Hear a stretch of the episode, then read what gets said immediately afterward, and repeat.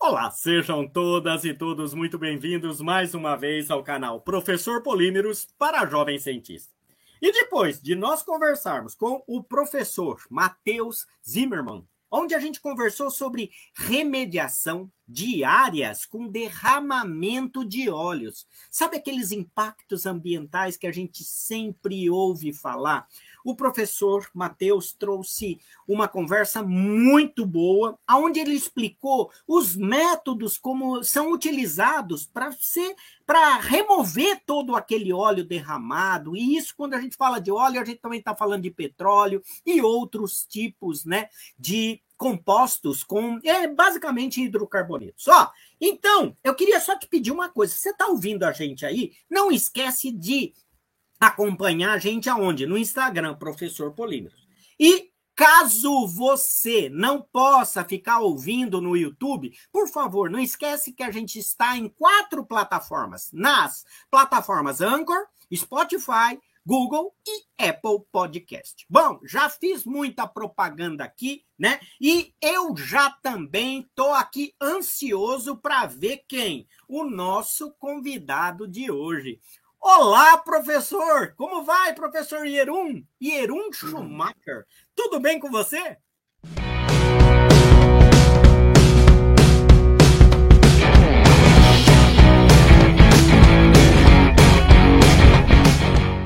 Tudo bem, professor. Tudo bem, sim.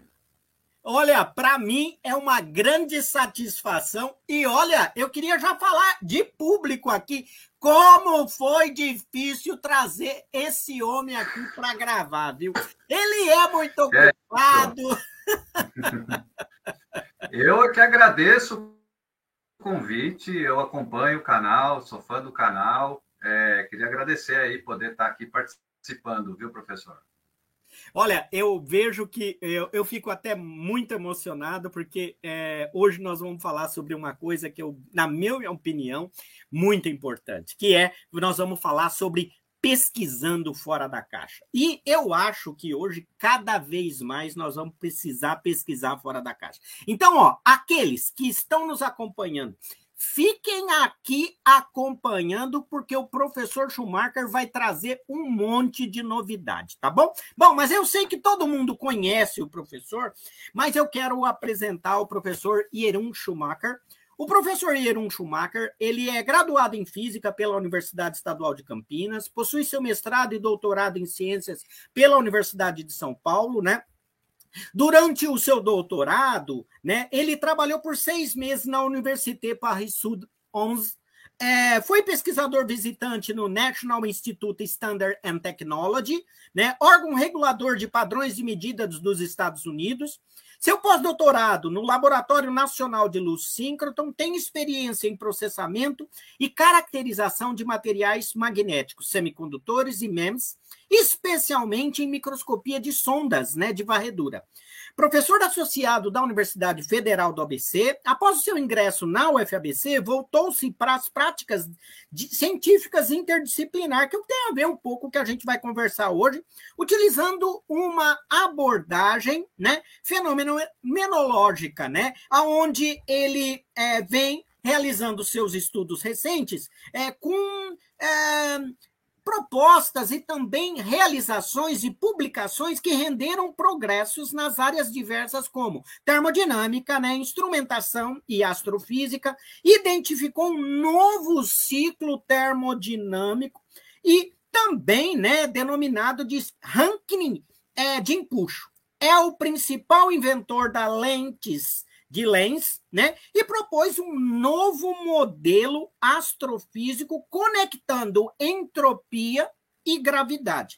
Seu trabalho mais recente propôs um novo tipo de propulsão a jato baseado em jatos sintéticos. Olha, eu tô começando a ter medo aqui, porque esse professor, é, como diria antigamente, né? Eu acho que ele é meio doido. E por isso que a gente vai estar tá falando aqui de pesquisando fora da caixa. Professor, como é que começou toda essa história?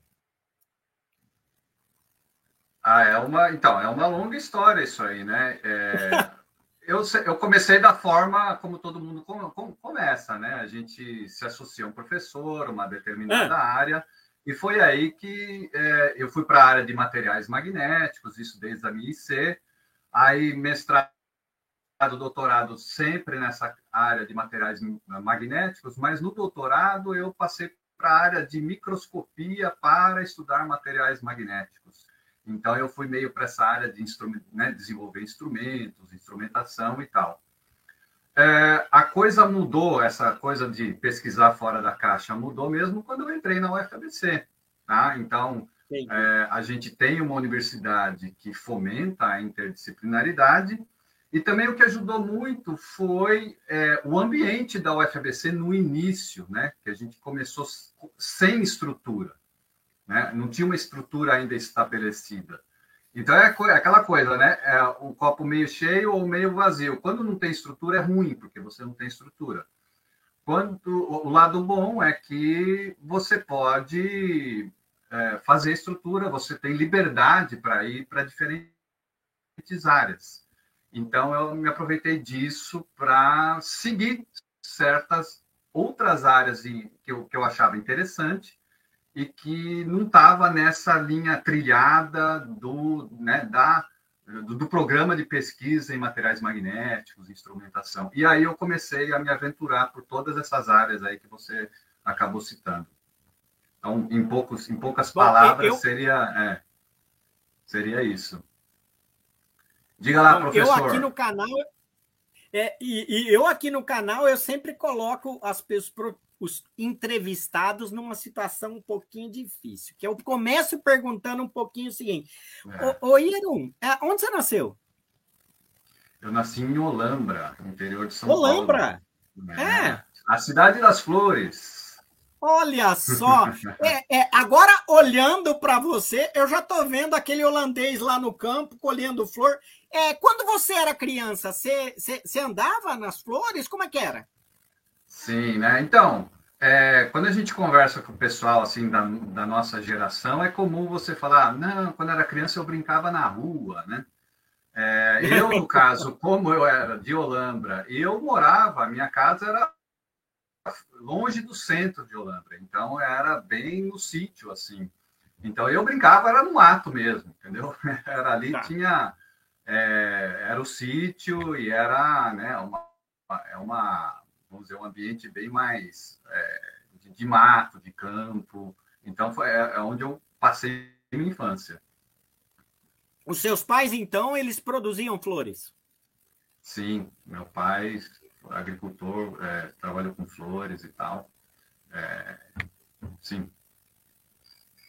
E, e, e, você era muito levado, Eram?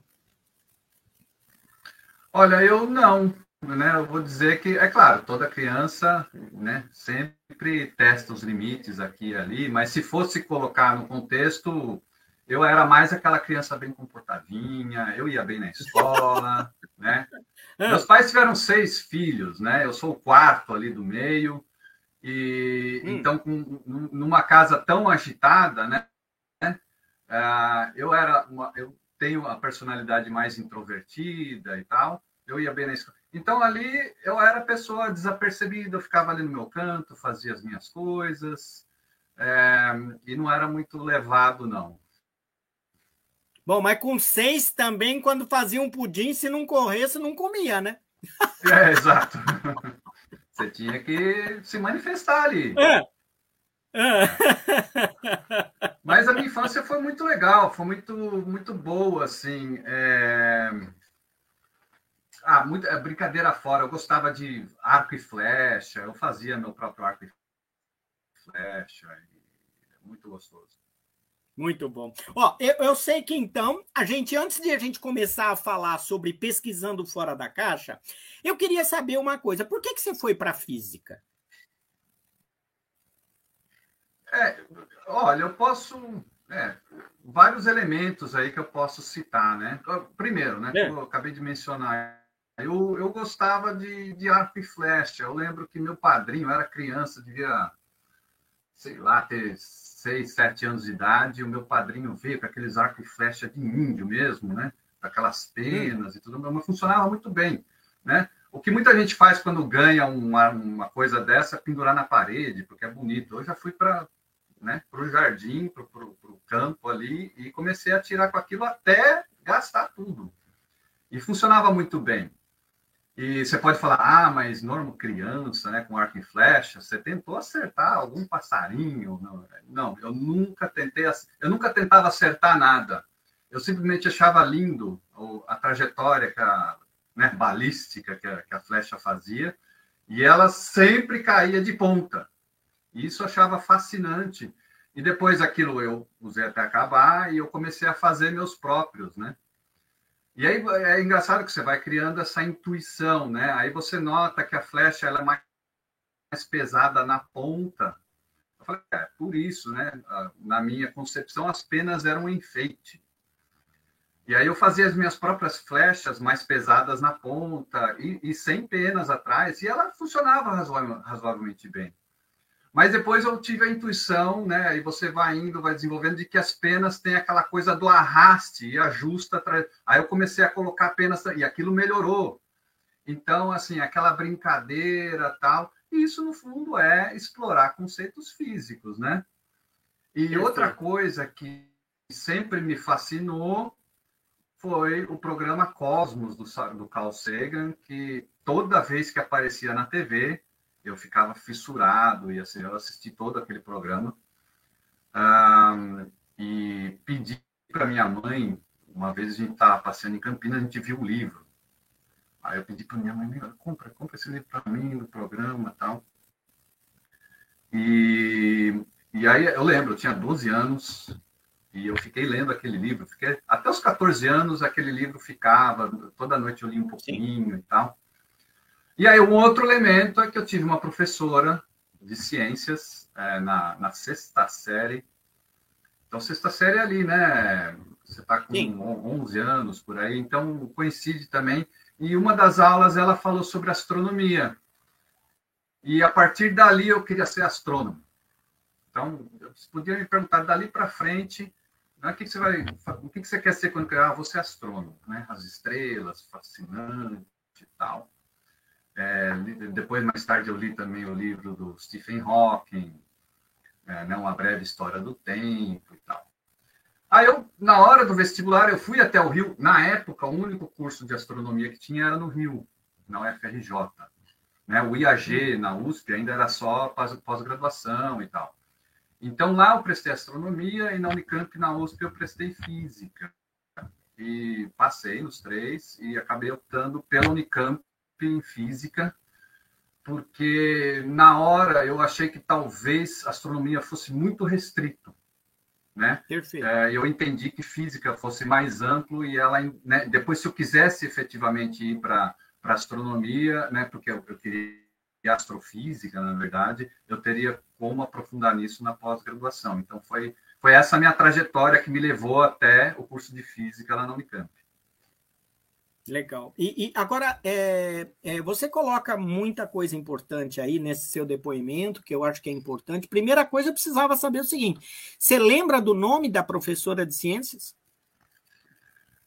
Olha, agora você me pegou aí de surpresa. É... Eu acho que era a Márcia. Não tem problema. É. Márcia. Mas é, é, é importante pegou, porque. É.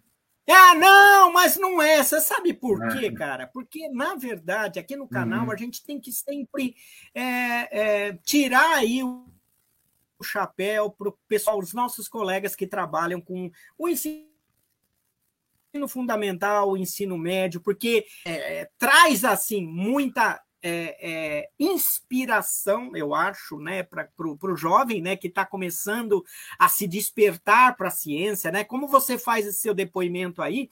É claro que, né, é, tem toda a sua trajetória, mas também teve uma grande contribuição, e eu vejo a importância dos nossos colegas que trabalham com as jovens, né? E com, os, com as crianças também, né? Eu acho isso fundamental, e eu sempre que posso eu faço uma homenagem aqui é, no canal. Mas é, a gente vai ainda lembrar isso e depois a gente volta.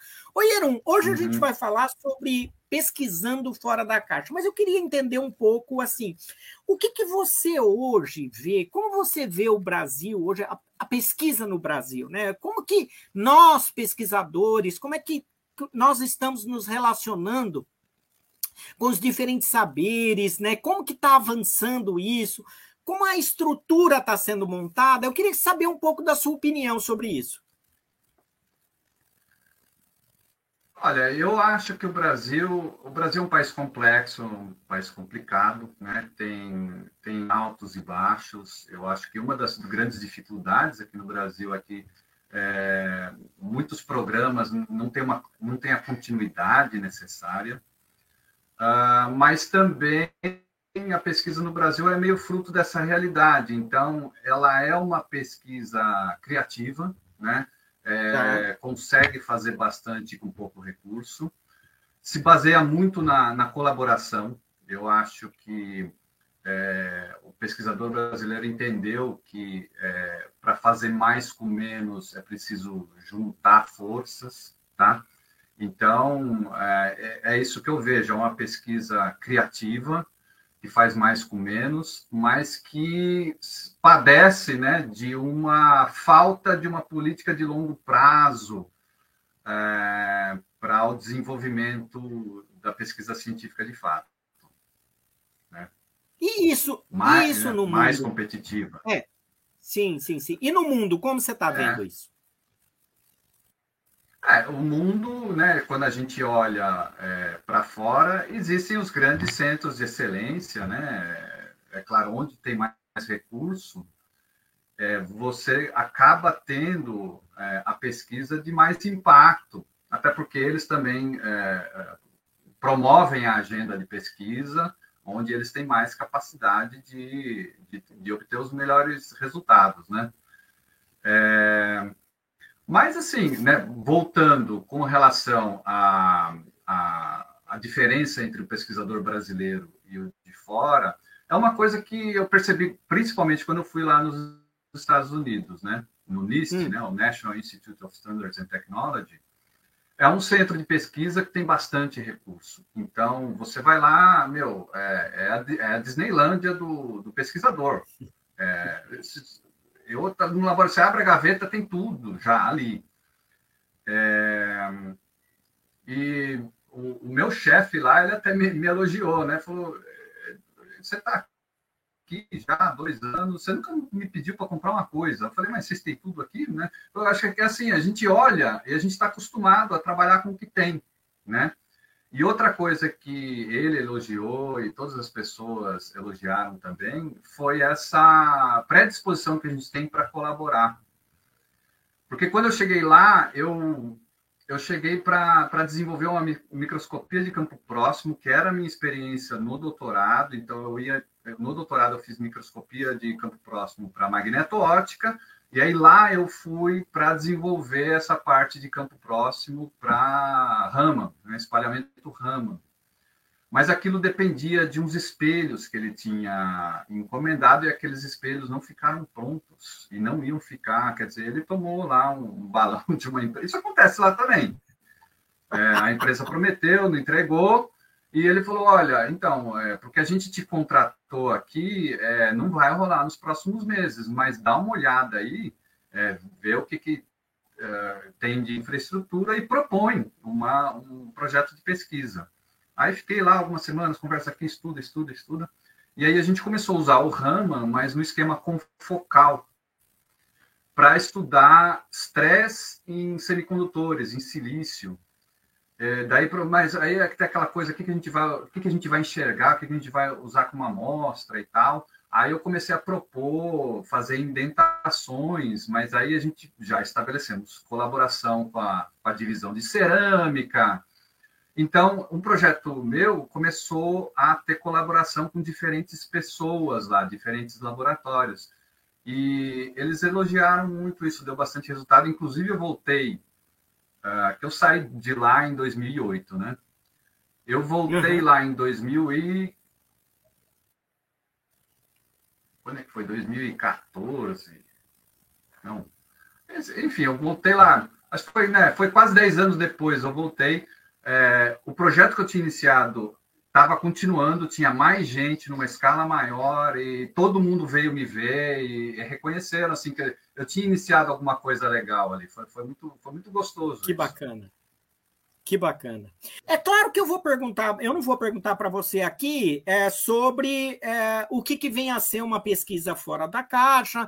E eu vou, eu quando li o seu, o seu sumário, né, o seu CV, é, eu percebi que tem uma técnica lá que é MEMS. Eu, eu acho que ela não é muito conhecida, e principalmente para o pessoal que trabalha com, com materiais poliméricos, né? Eu queria que você explicasse um pouco sobre essa técnica, né? É, porque é importante, eu vejo que é um conteúdo importante para a gente conhecer. Tá, então, é, sobre MEMS, né? MEMS é uma coisa. A gente, tá, a gente conhece bastante o termo microeletrônica, né? Então, é uhum. você pegar um circuitinho que fazer minúsculo. Então, ah, os processadores de computadores, né, processadores Intel, fazer a, a eletrônica numa escala microscópica, até submicroscópica e tal. Então, existe a microeletrônica. O MEMS é, é, a abreviação de Micro Electromechanical Systems. Então, ao eletrônico, você adiciona o mecânico. Então você se aproveita da basicamente das mesmas técnicas de processamento, né, de, de, como você faz a microeletrônica, que você usa litografia, você usa wafers de silício e tal, mas você também adiciona elementos que se movem, que são mecânicos, tá? É, então, você pega um celular hoje em dia, ele tem acelerômetros, ele tem sensores que têm partes móveis, mas ele está incorporado no circuito eletrônico.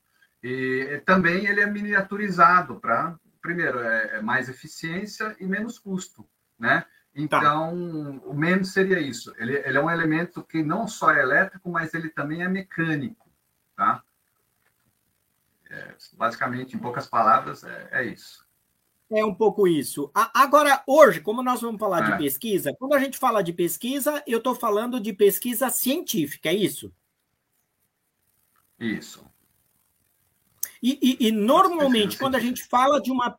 É, quando a gente fala de uma pesquisa científica, a, a, a gente utiliza um método científico, né? E, e aí nós podemos falar um pouco é, de que nessa, nesse método, ou nessa metodologia científica, existe é, alguns, é, vamos dizer assim, quase que uma forma de trabalho. Eu queria que você falasse um pouco sobre isso, é, relacionando essa questão das etapas de observação, da, da, hipótese, dos questionamentos, que você levantasse um pouco sobre isso. Ah, então, é, como se faz tradicionalmente, né? É. é olha, é, você está perguntando assim sobre a metodologia científica em si, ou como eu vejo o que, que é um programa, o que, que é, como as pessoas têm, têm feito a pesquisa é, normalmente, tá? É porque, em termos de metodologia, é, a gente tem aquela coisa da, de você ter uma ideia, estabelecer uma hipótese, comparar com o que já está feito, é, ir para a literatura, né, ir para o laboratório e tal. Isso eu acho que é um geralzão, né? É, uhum. Que mais ou menos a, a, pessoa tem que se balizar por aí, tá? Existem modificações, existem formas diferentes de fazer isso, é, mas aí a gente tem que ver caso a caso, né?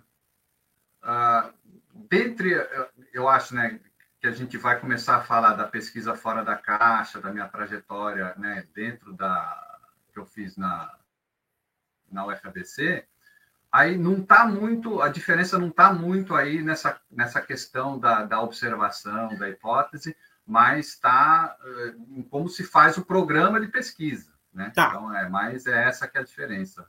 Tá, então, a, a princípio, a gente sabe que tem, tem, tem a questão né, de uma revisão bibliográfica, de uma observação, de um levantamento de uma, de uma hipótese, estabelecer os, os roteiros de experimentos, né, a análise desses resultados, eventualmente uma conclusão e ver é, se houve ou não uma validação da sua hipótese levantada anteriormente. E o que, na verdade, você está me dizendo é que quando a gente pensa aí fora da caixa, a gente começa a ter né, um, um outro olhar. Quando você fala dessa interdisciplinaridade, né? É, você está falando então que o plano de ação ele muda um pouco, é isso? Exato. Bom, pelo menos é, da forma com que aconteceu na minha trajetória, é, existe uma forma de, de, enxergar isso, né? Que eu posso uhum. tentar explicar aqui é, um pouco para o pessoal entender. É claro que o conceito de interdisciplinaridade ele é bastante usado, bastante amplo. Existem visões diferentes, todas elas fazem sentido. Mas como eu enxergo aqui, é, como a pesquisa que eu tenho feito é, é, interdisciplinar, aí tem uma forma específica com que eu olho isso. Sim. Agora, ah, quando a gente pensa nessa questão interdisciplinar, muitos teóricos eles falam né, dessa questão meio que de romper um pouco as fronteiras né, estabelecidas né, pela ciência em relação a. Então, a física é, quebra aquele murinho entre a física e a química, a engenharia e assim por diante. É isso? Exato. Né? Existe esse conceito que, assim, como modelo mental de você entender o que é interdisciplinaridade, é bastante útil. Mas na prática, é, hum. aí você tem regiões cinzentas ali em termos de que, que você pode considerar o que é interdisciplinar ou não, tá certo? Um grande Sim. exemplo disso é a neurociência, porque a neurociência é, é, é, dito né, que talvez seja a área de pesquisa mais interdisciplinar que há, né, porque ela junta medicina, ela junta cognição, ela junta é, instrumentação, ela junta muita coisa, né? É, mas Talvez pode-se argumentar que a partir do momento que você tem é, revistas de neurociência, congressos de neurociência, é, cursos de formação em neuro, ela passa a ser uma disciplina, tá? É, assim como a física, ela é disciplinar, mas ela também tem, ah, tem o térmico, tem o, entendeu? Tem a, a materiais, tem, tem a cosmologia, uh, e você pode juntar essas coisas e tal. Então, na prática, fica meio. Né, separar o joio do trigo, que é interdisciplinar ou não, pode ser um pouco sutil, né? Sim. Mas é útil, é, isso, é essa a ideia, é você caminhar entre as disciplinas. Perfeito. Agora, é, é, em termos concretos, hoje a gente vai falar um pouco, dar alguns exemplos aqui, né? E eu, é, nessa perspectiva, eu, eu sei que você identificou aí um novo ciclo termodinâmico, né? Denominado de ciclo de Rankine de empuxo. Eu não tenho isso. nem ideia do que é isso. Explica para mim, por favor. Ah, eu, eu explico, sim, com, com é. prazer. Mas então, é, mas antes, deixa eu é, apresentar um pouquinho para o pessoal entender melhor o que, que é essa trajetória Tá? tá legal. Que aconteceu, tá. que aconteceu exatamente para a identificação desse ciclo de Rankine, porque é. isso também vai entender como foi caminhando para aquelas outras ideias que parecem todas jogadas, né? As lentes de tá. lens, a entropia e gravidade e tal, é, que é o, como eu enxergo que é o, o vamos dizer assim, o mais a trajetória mais tradicional que as pessoas fazem em termos de ir para pesquisa científica acadêmica e a trajetória que eu tenho adotado, tá?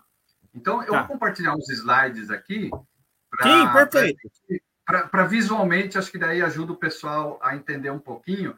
E eu vou tá. usar, hum. eu vou usar uma coisa que eu achei muito interessante, que eu vi várias vezes compartilhado nas mídias sociais, Facebook, Instagram, sobre uma, uma definição do que, que é um, P, um PhD, né, um doutorado, né? Então, eles é. costumam dizer que se você é doutor, é porque você conseguiu avançar um pouco a fronteira do conhecimento, não é isso? Então, é, o que o pessoal compartilhou, né? Aqui eu estou reproduzindo, então, é, o que o pessoal compartilhou, que seria a definição de um, de um doutorado, né? De um PhD. Então, imagina que esse círculo preto aqui, hum. é, grande, preto, representa todo o conhecimento da, da humanidade, né? E tá. o que está colorido é uma trajetória de um indivíduo ao longo desse conhecimento, tá? Então, ele começa é, sabendo nada, né? É um bebê e tal, começa a se desenvolver e ele começa a ter conhecimento em todas as áreas, tá? Então, você vai ter o infantil, tem o, né, tem o ensino fundamental, depois o ensino médio, que está aqui mais em rosa, né? É, uhum. E você, nessa fase, você vai para todas as áreas. Você aprende história, você aprende geografia, você aprende matemática, você aprende ciências, você faz esporte, você tem aula de arte, porque ne, ne, nesse círculo do conhecimento, cada direção é uma área diferente, é um uhum. campo diferente do conhecimento, tá? Então, chega um dado momento, depois do ensino médio, você vai fazer a, universidade. E aí você escolhe um caminho, né? Talvez você escolhe fazer física, tá? Então, você, de todas as direções possíveis, você escolhe uma direção específica, né? E aí, o, o Bordeaux aqui seria o que você continua nessa área e você vai para pós-graduação, tá? E na pós-graduação, quando você finalmente termina, então tem um detalhe aqui, né, da fronteira do conhecimento, Sim. é quando você chega no fim do seu doutorado, tá? É, aí tem um, uma espécie de um calombinho aqui no, no na fronteira do é. conhecimento, quer dizer, o seu trabalho no doutorado avançou um pouco a fronteira do conhecimento, né? Então, eu achei isso bastante legal, é, porque é, é, vai na direção do que normalmente as pessoas fazem, né? É, quando elas vão para pesquisa acadêmica, vão para pós-graduação, elas se juntam a um professor orientador que está dentro de um grupo, que está dentro de um programa de, de, de, pesquisa, tá? Pode ser lá é, supercondutividade, né? E aí a pessoa vai é, se familiarizando com o estado da arte nessa área dentro da proposta do recorte que o professor orientador é, separou para o pós-graduando, tá? E aí ele vai, é, normalmente, ele, ele entende de fato, né, o normal que acontece é que ele tem um conhecimento aprofundado do assunto que ele está fazendo doutorado, já do meio para o fim do doutorado, né? E lá no fim ele né, faz a pesquisa dele, a proposta dele e consegue a publicação e entende-se que quando ele publica ele avançou um pouco ali a fronteira, tá? Então essa visão é, tradicional faz sentido, eu acho é, legal, tá? Ah, e isso é a trajetória, é, vamos dizer que a gente chamaria de normal, né? Agora. Oi, Elon, pera só um pouquinho, que eu tô olhando esse desenho aí, homem, e eu tô achando o seguinte: muita gente não consegue perceber que é só uma pontica de nada que faz a nossa é. contribuição, não é? E às vezes a gente acha que está sabendo tudo, né? Que é um, uma coisa, eu acho que isso que você traz já rompe um pouco alguns paradigmas em relação a essa coisa do doutor, né? E em especial Exato. de alguns que estão muito nichados e que estão cuidando, né? Então, essa parece, eu não sei se eu estou percebendo, mas é uma provocação séria que você está trazendo aí, não? Sim, é por isso que eu gostei também é, quando isso foi compartilhado. É, é por isso que isso, né? É, muita gente compartilha, que é meio assim, gente, né, a gente tem que ter uma noção do que, que representa o trabalho científico. Porque, Sim. pensa, o conhecimento da humanidade é vastíssimo. Né? Sim, é, Até as frases célebres, acho que do, Newton, falando, né? Se eu, se eu enxerguei mais longe é porque eu estava no ombro de gigantes e tal. Sim. É, a gente sempre está é, tá baseado num, num, conhecimento estabelecido que é muito vasto. Sim. E, aí a, a, nossa proposta, o cientista tem que ter humildade, né? Então é, a gente tem que ter a proposta de querer avançar um pouco né, na, na, na, na, grande vastidão ali da, do conhecimento humano. Muito legal isso que você está falando. Mas legal. aí, continua, por favor. Ah. Então, mas aí é, o que explica um pouco como eu enxergo hoje é, essa trajetória da pesquisa que eu tenho feito aí nos últimos anos, é, que existe uma forma alternativa da gente entender é, esse esquema, né? Que seria esse aqui, tá? Seria basicamente a mesma ideia, mas o conhecimento humano é, ele não avança só lá na fronteira, né? Não seria só onde porque a fronteira é o sofisticado, né? Então, quando você uhum. avança ali na fronteira, é por isso que o, o pós-graduando, pós-graduando normalmente ele sedimenta, ele realmente sedimenta o conhecimento do, do assunto da tese dele mais para o fim da tese, porque aquilo é sofisticado, aquilo está na fronteira, né? Sim, Mas sim. eu acredito que normalmente é, os avanços não precisam ser só lá na fronteira, no sentido do sofisticado, do difícil, do caro, do difícil de detectar, que está ali no nível do ruído dos instrumentos atuais. Não, os conhecimentos eles têm é, lacunas, né? tem gaps aqui. E normalmente eles estão ali entre uma área de conhecimento ou outra, são os blind spots, né? são os pontos uhum. cegos uhum. de certas áreas, tá? Que estão entre uma área e outra e elas não enxergam aquilo da mesma forma, tá? Ah, e, e... e, ali tem avanços para se fazer. Então, ah, em vez de você sempre ter um movimento é, radial, né? Radial, numa, num mesmo campo de conhecimento e querer expandir a fronteira, você pode se mover lateralmente, né, de uma forma perimetral, e aí você pode cruzar fronteiras e encontrar esses gaps e avançar o conhecimento para fechar esses gaps. E aí um, existem muitas oportunidades ali, entendeu? Como são áreas, são pontos cegos, é, são é, oportunidades que você pode explorar fora do ultra sofisticado, né, do, do, modelo muito sofisticado ou do ultra caro ou do ultra sensível, tá? Tem muitas, muitas oportunidades ali. Então é, é um pouco mais essa visão, tá? E isso é legal aqui. que você está falando, e é isso é muito legal que você está falando, porque na verdade você está mostrando, né, é, essa essa essa visão sistêmica aí, né, de como que a, a, cada um, né, de, dos pesquisadores podem estar atuando, se é bem lá na pontinha, né, quando criando aí, como diz né, o Einstein, é, subindo aí no, no ombro do gigante e fazendo uma, uma cutucação ali pequenininha, né, na fronteira, ou tentando ver, né, buracos aí nas intersecções entre das chamadas é, conhecidas como áreas do conhecimento. Agora, foi nessa perspectiva que você propôs um novo modelo astrofísico conectando entropia e gravidade? Como foi esse processo de desenvolvimento? Conta para mim. Sim, é, foi, foi exatamente assim. Porque, como é, eu disse, né, eu estava nessa trajetória vertical, é. então entrei na física, já fui para materiais, microscopia e fui seguindo, fui seguindo, fui seguindo. Tá. tá? É, e é claro que a gente é curioso, a gente lê outras áreas, a gente se interessa. Como é, eu disse, eu me inter... eu fui para a física porque eu li Cosmos, eu li Uma Breve História do Tempo, eu li vários outros livros de outros autores sobre buracos negros e tal. E é engraçado que é, quando a gente, a gente aprende mais, a gente assimila mais quando a gente tem que explicar para os outros, né? E certa vez eu, eu, tinha o desafio de explicar alguma coisa sobre física para um grupo de familiares e tal. Então, de novo, né? Falar em termos de, de coisas simples e tal.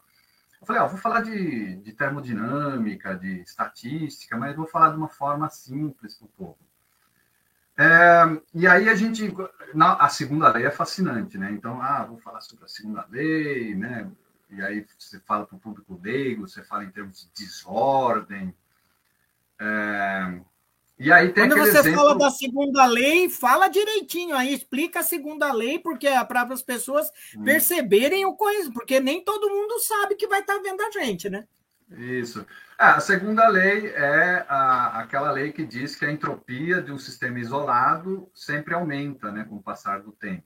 Tá? Então, Ou seja, é a desordem do é, uma visão, uma sistema, forma é de ver isso é uma forma de ver isso é que a desordem do sistema tende a aumentar ao longo do tempo. Existe uma diferença entre a visão é, estatística e a, e, a, e, a, e a termodinâmica, né? Mas. Perfeito. Uh, vamos, vamos focar aqui na, na questão estatística, que é o número de estados possíveis do sistema e tal. Tá bom? Tá, tá bom. Aí. Fica um amigo daquele... ainda, né? Continuamos amigo. Continuamos é. amigo. Aí, é...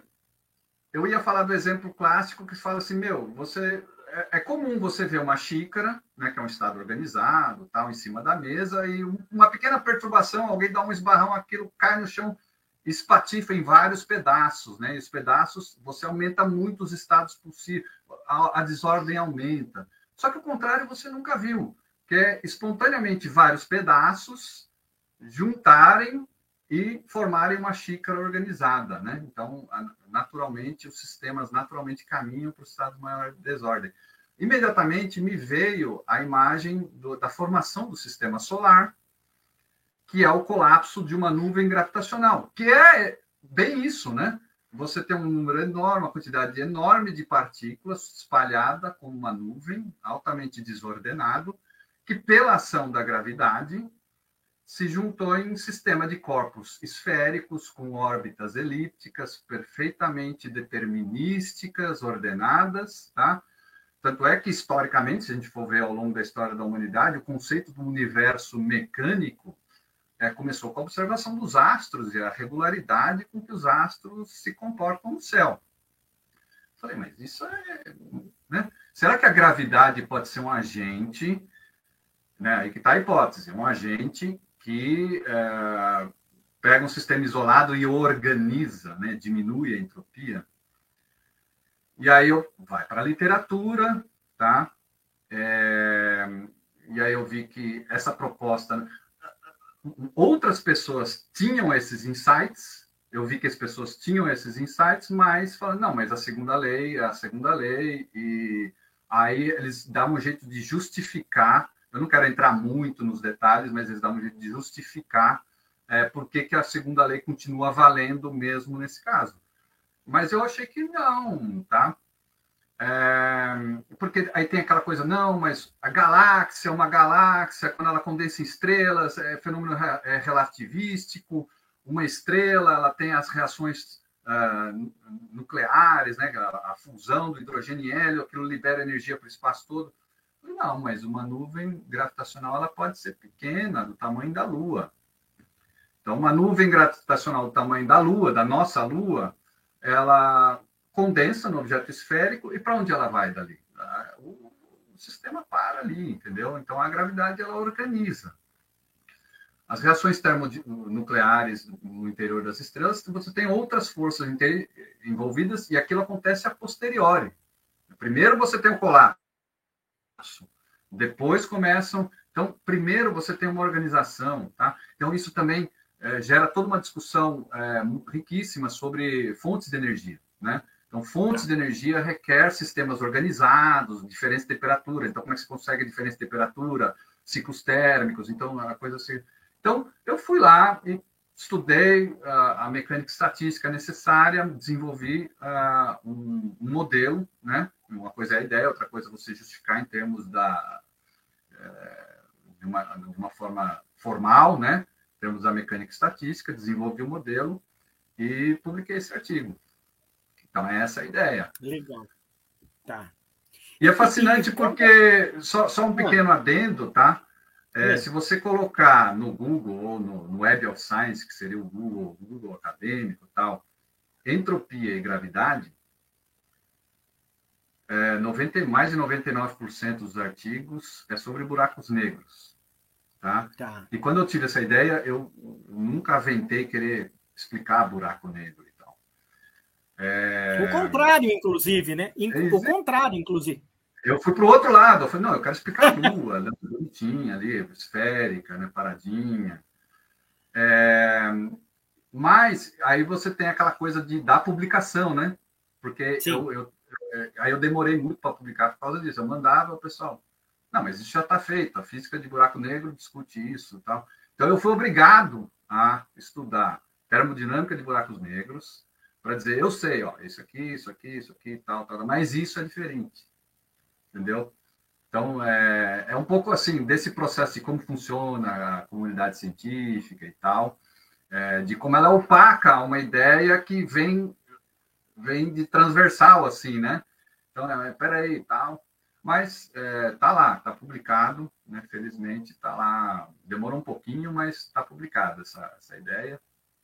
E, e, e, eu acho que isso, isso é legal que você está falando, porque a gente já está pensando aí num modelo, né? A gente já está exemplificando e falando um pouco sobre essa questão da pesquisa fora da caixa. Porque quando isso. você fala, olha, todo mundo estava indo para lá, estudando essa questão né, da, da, da termodinâmica, do buraco negro, e, e eu estou pensando já deste lado, e aí você teve que provar que de fato, ó, eu sei o que eu estou falando aqui, né? Isso. Eu tenho isso, só que eu olho de outra forma, é isso. E lógico que isso deve ter demorado um tempão para você conseguir convencer os referis isso. em relação a isso, né?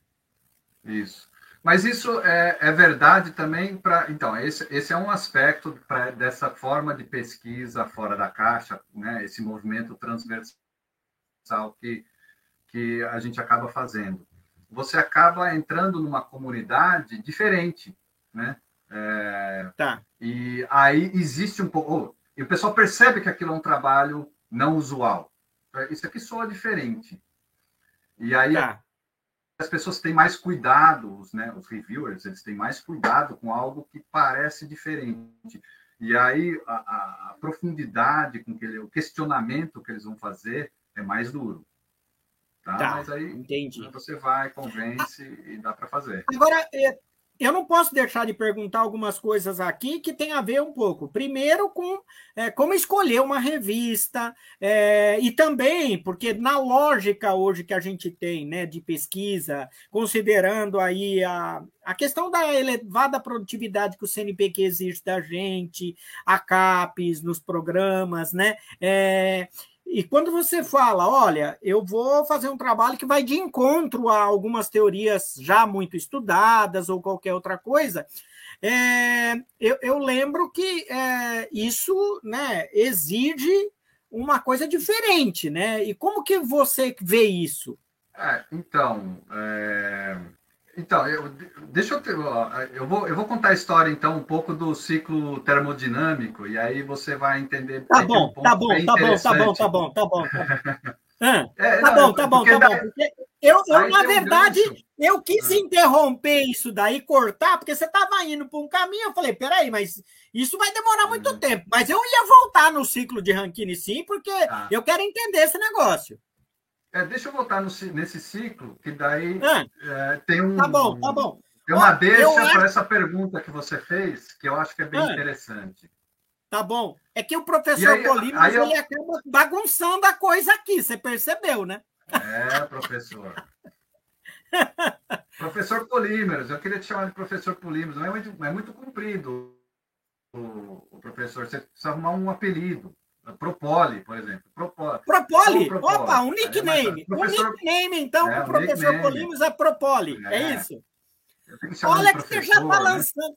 Olha que aqui na pesquisa fora da caixa, a gente agora está pensando no Propoli. De repente, pode ser uma, um, um nickname aí do professor Polímeros. É. Gostei mesmo, viu, Ieron?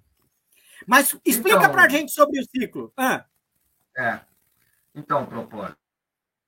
É o seguinte, é... então é, essa é uma o, o, o, start é parecido com a questão do trabalho da, da conexão da, da, da, gravidade com a entropia, é, tá. que parte de uma ideia, uma ideia, oh, mas isso é interessante, tá? E normalmente quando tá. a gente tá. tem essa ideia, eu acho que outros pesquisadores têm ideias também, mas é, eu acho que a reação normalmente fala, não, mas isso não é na minha área, o pessoal da área já deve ter olhado isso, e aquilo fica silenciado. O que eu falo para o pessoal, vai lá dar uma olhada, porque provavelmente você está vindo lateralmente e você tem um outro ponto de vista, tá? Tá. É, então, isso, é, de novo, é aquela coisa, né? Você aprende quando você tem que explicar, né? Então, é, eu fiquei muito envolvido com essas disciplinas de bases conceituais de energia, né? Aqui no, na universidade, a gente acaba, acaba olhando muitos aspectos do uso dos ciclos termodinâmicos e tal. Então, a gente aprende, né? A turbina do avião, motor do carro, as formas de aproveitar a energia térmica, máquina a vapor e tal. E aí, eu, certo dia, eu estava lá, né? Eu trabalho fazendo o meu, o meu café com a espuma italiana, e você faz aquela espuminha, tá, no leite, e aí eu comecei a pensar em bolhas. Bolhas, né? Você tem um volume de gás, né? Dentro de um, de um fluido, uh, e aquilo tem um empuxo, né?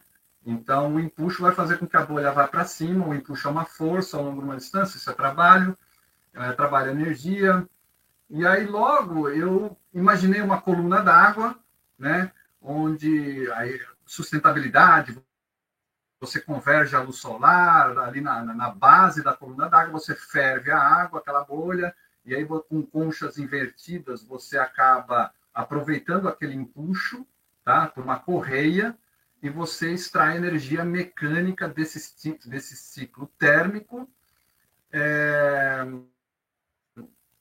a partir do empuxo, né? Sim. Será que tem isso?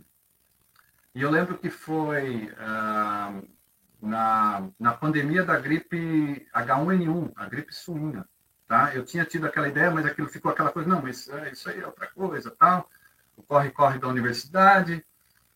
Aí as aulas foram suspensas.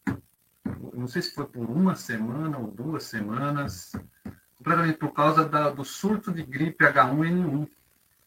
Então, de repente, a gente estava em casa compulsoriamente, e aí eu vou, eu vou, fazer o ócio produtivo, né? Eu vou atrás dessa ideia. E fiquei é, umas duas semanas, que nem estudando aquilo 10, 12 horas por dia, direto, direto, olhando tal, ciclo termodinâmico e tal. É, para achar depois de duas semanas, porque é aquela coisa, né? Você tem que. Você vai na literatura, mas você não é da área. E aí você vai estudando aquilo. E aí você vai refinando as palavras-chave que você tem que jogar para ter as informações. E hoje em dia, patente também é base de conhecimento, né? Perfeito. Até que eu me dei de conta uma, uma, uma patente cujo desenho era igualzinho o desenho que eu tinha feito, a coluna d'água, a luz solar, igualzinho. A patente era de 1900 e... Era de mais de 30 anos atrás. Falei, putz, alguém já teve a mesma ideia já, mais de 30 anos, tal. Eu fiquei deprimido uns dois dias. Aí eu falei, mas peraí, a ideia é boa, por que, que ela não está por aí? Aí eu peguei, porque eu, eu só vi a figura, vi que era igualzinho, eu falei, já está feito. Aí eu fui ler a patente. A patente, o cara teve a intuição, mas ele não entendia de ciclo termodinâmico. Então, o ciclo hum. termodinâmico que ele estava propondo ali era ineficiente. Entendi. Por quê? Porque ele, ele evaporava a água fora, ele, na verdade, ele usava a, a, luz solar para aquecer o ar e ele bombeava uhum. ar quente na base da coluna. Isso, é, se você for fazer as contas, é ineficiente. Então, o segredo é fazer uma transformação de fase lá dentro da coluna. Aí você vai apurar lá dentro. Aí ela se torna eficiente. Então, aí, ali que eu pensei, ah, porque até então eu estava pensando numa turbina. A questão não é a turbina, a turbina está lá. A questão é o ciclo associado. E o ciclo é o ciclo de Rankine de empuxo. E aí saiu a publicação sobre o modelo de como, da eficiência disso em função da altura da, da, da coluna que está publicado o modelo. Eu primeiro publiquei o modelo e recentemente eu publiquei uma prova de princípio demonstrando a eficiência. Foi para um congresso em Atenas, em, em, de, pessoal da área, especialistas em uh, ciclos de Rankine orgânico. Uh, e foi muito bem recebido lá, o pessoal achou muito interessante. Ah, daí o, e, o adendo com relação à pesquisa, tá? Era lá que a gente sim. ia chegar. Logo depois de eu publicar esse artigo, eu falei, beleza, eu quero fazer a prova de princípio. Só que aí eu preciso claro. montar alguma coisa no laboratório. E aí eu mandei um projeto para o CNPq, é, pedindo 13 mil reais para montar uma prova de princípio, um laboratório e tal. E o projeto foi recusado porque eu não tinha experiência anterior na área. e é assim que a coisa funciona. E dá para entender, porque não, acho que não é nem culpa do revisor, porque a gente sabe como é que esses projetos são avaliados. Tem, tem, tem checkboxes, né? Sim. Tem as perguntas, o pesquisador, e uma das perguntas é: o pesquisador tem vasta experiência na área, né? O cara vai olhar e fala: meu, é, não, né? É, é, ele tem um artigo só.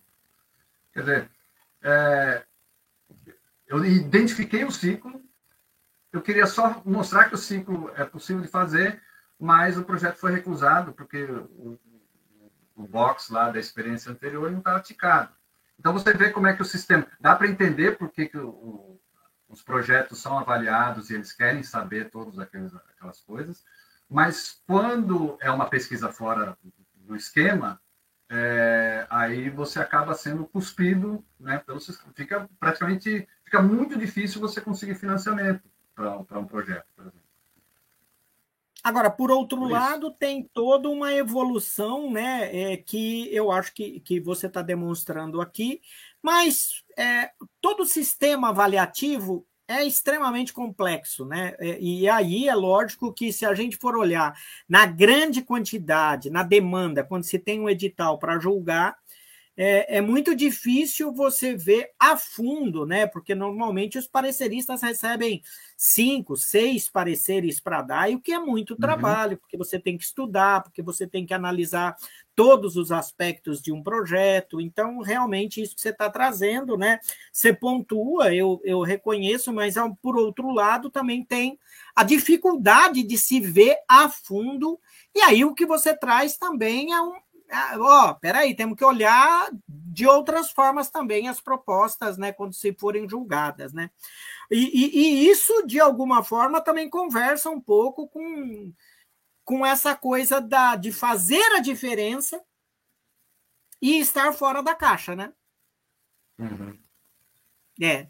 é. Ó, eu, eu tô um pouquinho preocupado, porque é o seguinte: a gente tem aí, normalmente, por volta de uma hora, e eu ainda quero ver se você falar de propulsão a jato aqui no canal. Aí eu já vou ter que dar uma cantada em você, porque é o seguinte: eu quero tocar em outros pontos. Então eu tenho que ter a promessa do professor Ierum que vai voltar aqui no canal para a gente conversar um pouco mais porque como você está fazendo a diferença, você está promovendo essas discussões, e, e, muitos podem estar tá aqui perguntando para nós, né, Erum? Poxa, mas o, o prof. Como que foi o nickname que você falou? Prof. Poli? Propoli. Propoli, Propoli. É, o Propoli, Propoli. aqui o Propoli aqui está dizendo o seguinte: puxa, o cara está até inovando no nome do professor Polímeros. Gente, é, é, é, muito, é muita inovação. Então eu quero ver se você. Você vai voltar aqui no canal, não? Volto, com todo prazer. Volto sim. Porque eu quero saber, porque dentro dessa perspectiva, você vai ficar me devendo uma explicação de como. É, porque você fez um trabalho recente que eu é, estou muito apaixonado. Eu conheci um pouquinho sobre a propulsão a jato. Né? E eu uhum. vi que é, é, é, esse negócio, você tem até uns vídeos, não é? Ou, ou, ou esse vídeo tem a ver com o, o, o, o ciclo de Rankine? Não, não tem a ver. Isso aí é Não tem outra... a ver. Eu, eu tô curioso para ver aqueles vídeos que você falou que tinha, que não sei o quê. Então a gente vai ter que conversar um pouquinho. Mas, ó, já que você provocou o Propoli, eu quero só saber o seguinte: é verdade que esse professor pesquisador aí que tenta, né, é, de alguma forma, romper todas aquelas fronteiras, que é difícil, porque está tudo cristalizado ali, né? Uhum. A gente vê que quando você fala desse próprio dessas próprias dificuldades aí, eu vejo que, que, que isso é uma forma de que a gente demonstra essa cristalização dessas fronteiras aí, que eu acho que isso é bastante inovador. É verdade que você canta, Ierum? É, eu gosto de cantar. Agora, se eu canto mesmo, aí o pessoal. Eu, eu gosto. Eu, eu, até tenho um canal né, no, no YouTube. Oh, então faz propaganda postado. pra gente aí, homem. É, o meu nome, meu nome lá, tá no meu nome no canal, só fazer a busca que dá para achar. Eu coloco alguma coisa. Isso. Tá? É, meu nome dá para achar. Agora, dá uma palhinha pra gente aí, depois eu posso mostrar um, você cantando ou não? Dá uma palhinha aí, vai. Pronto lá, vai. Mas, é, depois a gente fica falando uma hora, né? Talvez é, a voz não saia tão bem, mas eu até fiz o último vídeo que eu fiz foi é. cantando é, Queen, né? É, Don't Stop Me Now, né? ritmo, ninguém vai me parar, né? Nessa Copa. É, o Brasil não foi tão bem e tal. Mas vai lá, né? É tipo, começa assim, né? Tonight I'm gonna have myself a real good time. I feel alive. Depois dá uma olhada lá no canal. É, tem, o, tem o resto ali. Mas eu gosto de cantar. Eu tive banda quando eu estava na, na graduação, né? É. Em Olambra, aquela coisa, né? O pessoal, domingo de manhã, ia jogar bola no clube e tal, eu juntava lá os amigos, a molecada, e a gente fazia um som. Mas sempre de brincadeira e tal. E agora, com a pandemia, eh, eu resolvi, falei que né, agora não precisa de banda, né? É, é claro que banda é legal, mas como a gente estava recluso, é, eu comecei a fazer o mesmo. Eu pego os arquivos prontos com todos os instrumentos, arquivo de, de karaokê, né? De, de com todos os instrumentos e coloco a voz em cima. E comecei a me divertir com isso. Eu falei, ah, agora eu vou postar os vídeos no, no YouTube também. E comecei a fazer aula de canto. Está sendo uma experiência fantástica. Bom, e, e, e, é uma coisa interessante, porque agora, quando você está me falando isso, recentemente eu fui a Recife receber uma homenagem lá do Colégio de Pró-Reitores. E claro que encontrei uma ex-amiga que é é, foi a, a, a, presidente do Colégio de Pró-Reitores depois de mim, que era a, a professora Cláudia, que era pró-reitora de graduação lá da UFSCar. E a professora Cláudia está cantando que só exatamente igual a você. E aí, depois do evento lá, eu falei: vamos, vamos jantar. Ela falou: olha, hoje eu tenho um encontro com o pessoal que canta comigo da internet. Eu tenho amigos hoje do Brasil inteiro, e ela tem, de fato, é esse sistema. Fiquei até com inveja agora, e eu vou mostrar é, um pouco do você cantando aqui no canal. Peraí, vamos, vamos ver isso agora. Tonight I'm gonna have myself a real good time. I feel alive.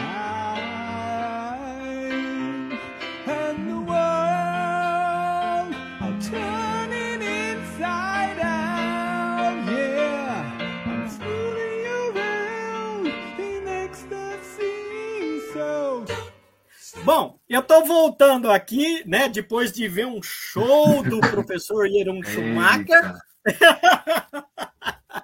Jeroen, ó, então, eu sei que você vai voltar aqui no canal para a gente saber um pouquinho sobre essa questão da proposta de propulsão a jato. Mas antes de eu me despedir de você, eu gostaria que você deixasse, neste momento, uma mensagem para aquele jovem né? Porque eu acho que hoje fez uma, uma contribuição é, tão significativa é, para o canal. Muitos podem estar se perguntando por que o, o Propoli. Oh, oh, você viu que eu já adotei aqui, ó. Você viu, né? O professor é. Polímeros trouxe um cara que veio falar sobre pesquisando fora da caixa. Eu acho que, de fato, é, em muitos momentos, né, a gente vê os pós-graduandos muitas vezes sofrendo, porque eles vêm fazendo é, é, é, alguns desenvolvimentos, algumas rupturas. E esse, essa ruptura, na verdade, ela quase que dói, né? Por quê? Porque a, a pessoa não encontra, de fato, naquele momento, a, a, a solução para aquilo que ele vem buscando. E você, de uma forma é, muito inteligente, muito perspicaz, ilustrando né, um desenho que me pareceu tão tão simples num primeiro momento, mas ele traz informações com uma profundidade, né, para nos colocar numa noção do que é a gente vem o processo de formação e depois como a gente vai se direcionando né, para alguns, alguns só especificamente e a gente perder essa noção. E quando você trouxe aquele modelo, né, tentando mostrar que existem também, né?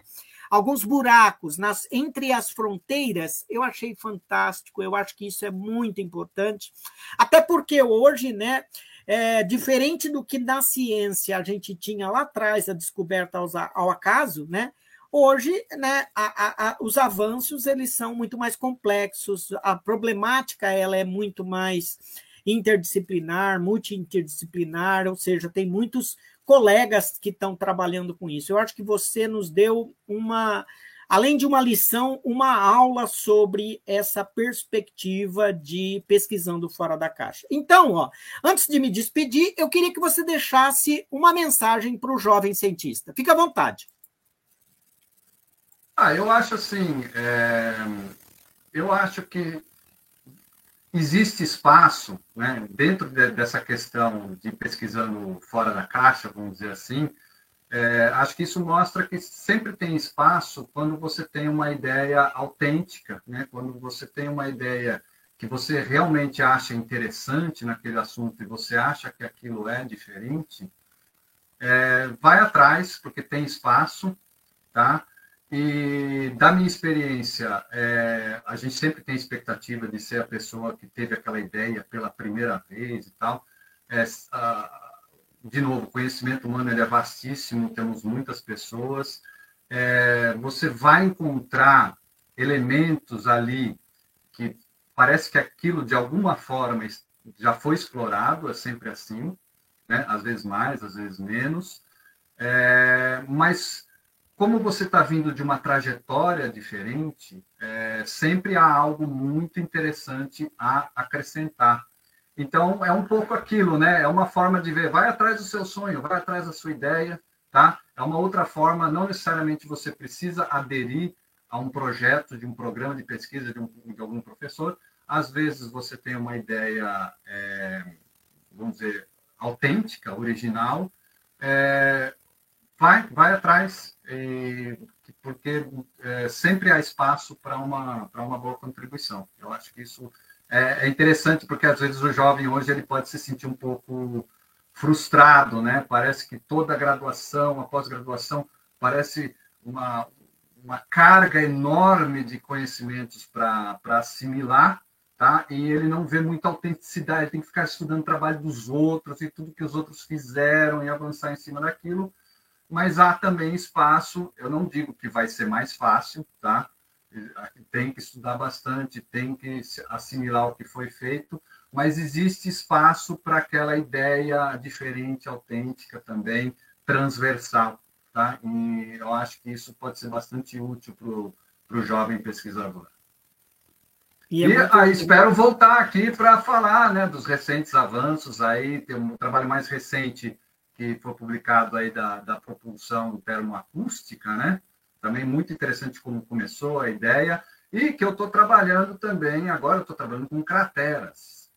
Física, né? A, a ciência de crateras é também interessante, recente, muito mais recente que a mecânica quântica, a relatividade, a física de crateras é, se estabeleceu aí na década de 50, começou a realmente se estabelecer.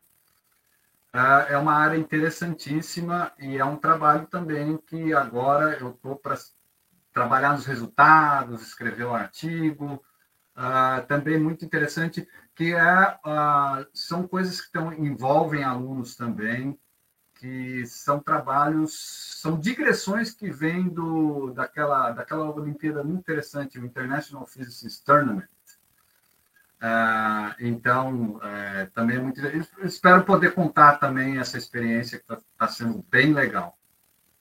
Olha, eu estou aqui emocionado. Primeiro por, lógico que você já prometeu aqui e vai ter que voltar, né? E a gente, claro que com certeza vai querer ouvir você contar é, tudo é, essas histórias, né? E, e olhando um pouco né, é, do que eu já falei e que você falou, eu acho que é tão importante quando o, o, o, o jovem né, e o, a, aquele que vai estar nos ouvindo, né, ele, ele entender que, na verdade, quando a gente fala de é, pesquisando fora da caixa, lógico, isso é uma metáfora, né, mas de alguma forma a gente está fazendo né,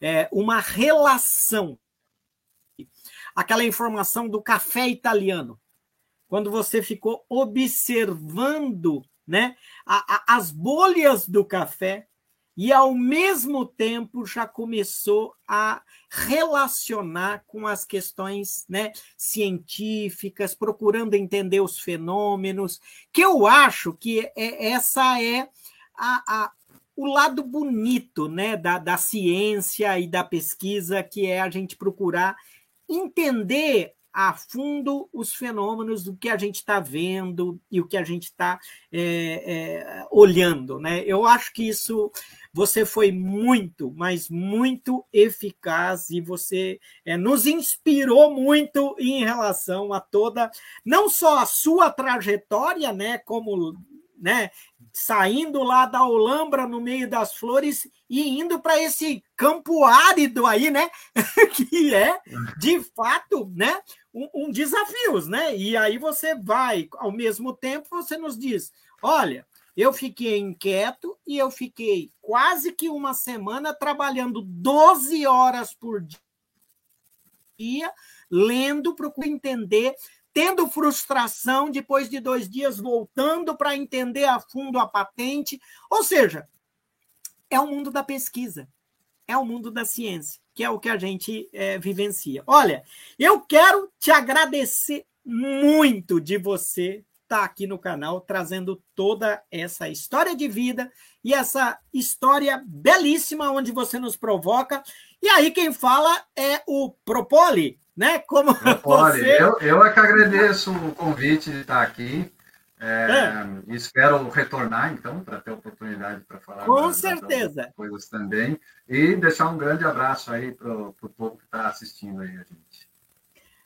Muito obrigado e um grande abraço para você. E olha, eu quero a cada um de vocês que, de fato, vem acompanhando essa entrevista. Eu sei que você pode estar tá ouvindo isso no YouTube, mas ó, se alguém que você conhece, não tem condição de ver essa coisa do YouTube, fala para eles que também a gente está no podcast, né? A gente está nas plataformas Anchor, Spotify, Apple e Google Podcast. E também não esquece de seguir a gente no Instagram, Professor Polímeros.